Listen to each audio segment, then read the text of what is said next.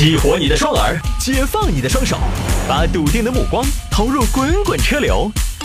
给我一个槽点，我可以吐槽整个地球仪。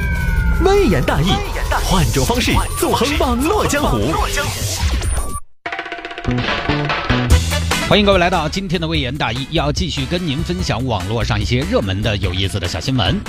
男子驾车撞上送葬车，被要求赔三千元，还得向死人鞠躬，这是闯到鬼了，你知道吗？来看这个事情发生在广西，广西有个甘先生，甘先生呢，四月二十五号那天开车出门，开着开着，突然和一辆车发生了剐蹭，甘先生呢赶紧下车，哎呀，哎呀，咋回事嘛？我往哪边开，你往哪边撞，你是那边的吗？甘先生下车一看，哎呦，对方还是个奔驰。是甘先生变道的时候呢，对方从后面怼上来的。甘先生刚刚下车，还没看清楚，奔驰车上这个时候下来一个人。你咋开车的？我直行，你是干扰我直行，过来过来过来来，来来来来来，干嘛呀？给我过来嘛，站到后排，来来来来，鞠躬，鞠躬，为什么要鞠躬呀？为什么？我这车是灵车，灵车你晓不晓得是啥子？你这个是灵车。现在灵车这么高级吗？都用奔驰了，你这个是梅赛德斯还是梅斯贝什啊？你少给我耍贫嘴啊！你个嘴巴叫，我跟你说，死娃娃，有句四川话听过没有？闯到鬼了！我跟你说，我跟你说，你今天就是闯到鬼了。你自己看，你看这儿是不是有死人？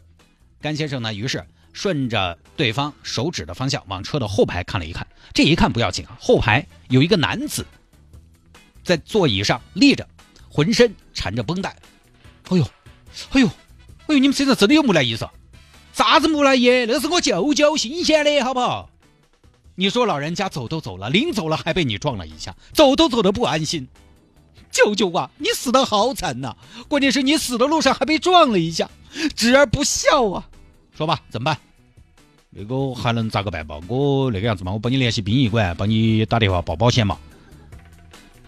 联系殡仪馆用不着，用不着你联系殡仪馆，我们已经联系好了。殡仪馆我们熟得很，我们上面殡仪馆有人，我们去殡仪馆都可以先烧，我们是殡仪馆的 VIP 中 P，好不好？报保险也不用，报保险要等到什么时候啊？怎么报保险呢？我这个舅舅还要赶通告啊，说好了今天下午五点准时上，现在那边火都架起了，你到时候迟了，那么多家属，那么多歌迷怎么办呢？最后一次了，难道还要耍大牌吗？但是，哎，兄弟，那个不报保险，这个咋个定责呢？这有什么好定的？你变道，你看。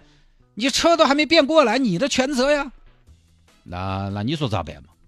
我说呢，你看啊，这边这个后视镜撞坏了吧？你看这个是很明显的吧？这个没什么好争议的吧？这个后视镜呢，你知道奔驰车嘛？呃，收你两千七，好不好？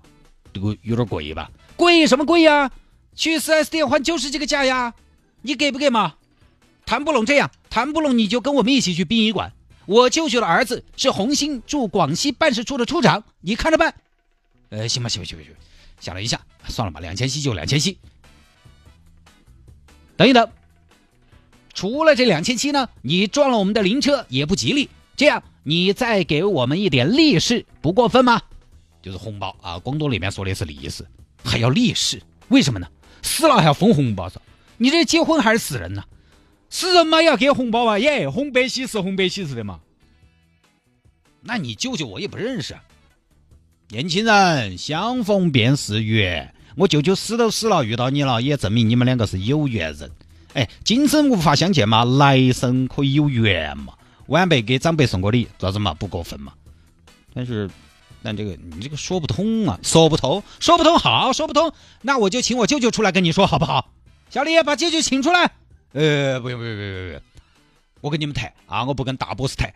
你们也真是，是不是？你就不用叫舅舅了，舅舅辛苦了一辈子，就不能让老人家休息一下吗？那，那大哥，你说你们这个利是要给多少钱？啊，这个时候呢，车上又下来了两个人，都是男的啊，清一色的彪形大汉，左青龙右白虎，手上一只米老鼠。大哥，是谁撞了我家舅舅？我要带他去给舅舅陪葬。哎，三弟，冷静一点，他那么丑，舅舅是不会要的。哎，对对对对，我有个男的陪葬，我觉得舅舅做鬼也不得放过你的。甘先生一看，寡不敌众啊。行吧，妥协，利是是不是？红包嘛，要多少？这样嘛，我们图个吉利，六百，那一共就是两千七加六百，一共一千二。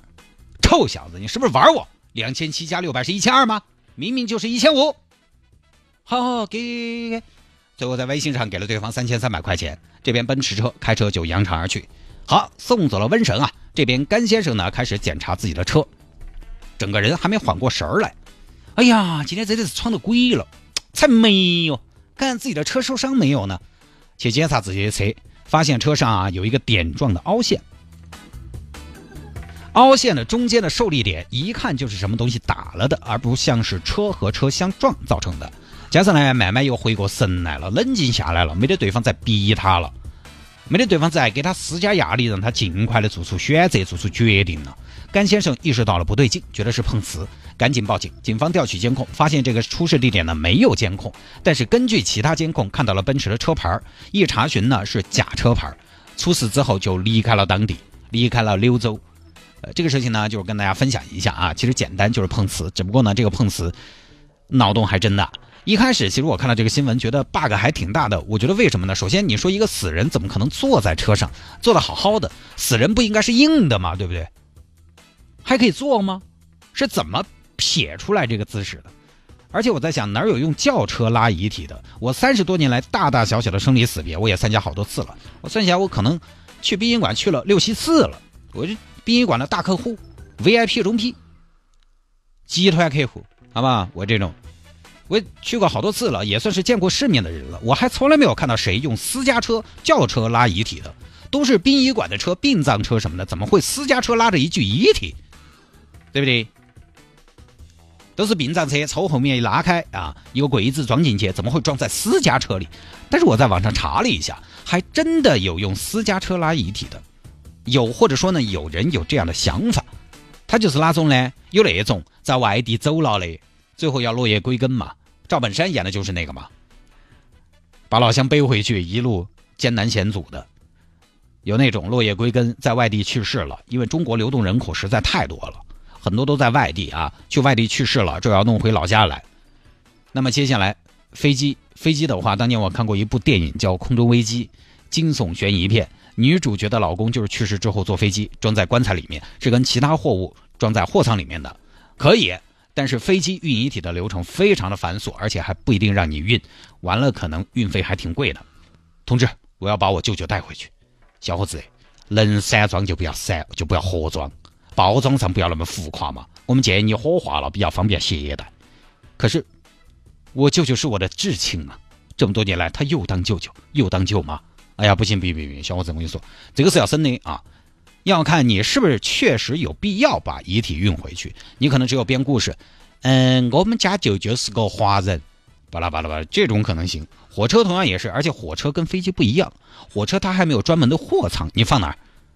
放到餐车，放到架子上，旁边就摆的土特噻，或者买张票一等座也不可能。如果是殡葬车呢，那个价格可能就是很多朋友不能接受的，尤其是中国流动人口那么的多，幅员那么的辽阔。人在海口，落叶归根回黑龙江，即便打表也吓人嘛。哎呀，师傅，你那个表是啥子表？快进师傅，跑表是你那是，拉回去不得封啊。所以啊，这些都麻烦又昂贵。那么有些人呢，就会用私家车开车把人拉回去，所以是存在这种情况的。但是毫无疑问，这个肯定是不说它合不合法，但肯定不合规。国家规定了的异地死亡者，原则上就是就近尽快处理。你实在要坐飞机、坐火车，必须有了死亡证明、注销户口证明、殡葬管理部门运尸证明。光这几个证明你就恼火，别的几个证明可能注销户口啊、死亡证明好开，殡葬管理部门的运尸证明就不一定非得给你开了。所以呢，也确实他有人用私家车把人拉回去。所以呢，甘先生呢当时遇到这种情况，有点手足无措，也是可以理解的。但是有一点啊，如果这个时候你报警，其实我觉得应该是没有问题的吧？你说报保险耽搁时间，那报交警应该还是来的比较快的。一般我们说现在很多路上小擦挂呢，能私了私了，又是报警又是定责又是定损，麻烦耽误时间。但是也应该是建立在小问题上面，几百块钱可能私了就私了了。但你这毕竟几大千了，而且呢，在责任并不明晰的情况下，我觉得还是报警了。当然，我们在这说了轻巧，事后诸葛亮啊，可能甘先生呢，当时确实也是懵了，他可能也没想那么多，把我们丢在那个场景里面，我们会怎么样，也还真的就不太好说。比如说，我们经常聊到一些电信诈骗啊、骗钱呐、金融犯罪啊等等，我们觉得啊，这样的骗局怎么会信呢？我肯定不会中。其实有的时候你想想，越是经济发达，越是经济活动比较活跃，越是容易中。你没中，有的时候不是因为你聪明，是因为根本你就没有什么大宗的经济活动，好不好？就你摆到那个场景之下，你不一定就能全身而退。就这种事情呢，说实话，即便你有行车记录仪，能记录什么也说不清楚。人家从后面装的，但行车记录是个好东西啊，价格也不贵，这个东西呢作用还多大。虽然防不了这种碰瓷呢，但是其他的还是有用的。所以呢，建议大家有条件还是整一个行车记录仪。你不要跟我说这个没条件啊，一两百块钱的行车记录仪一样可以用。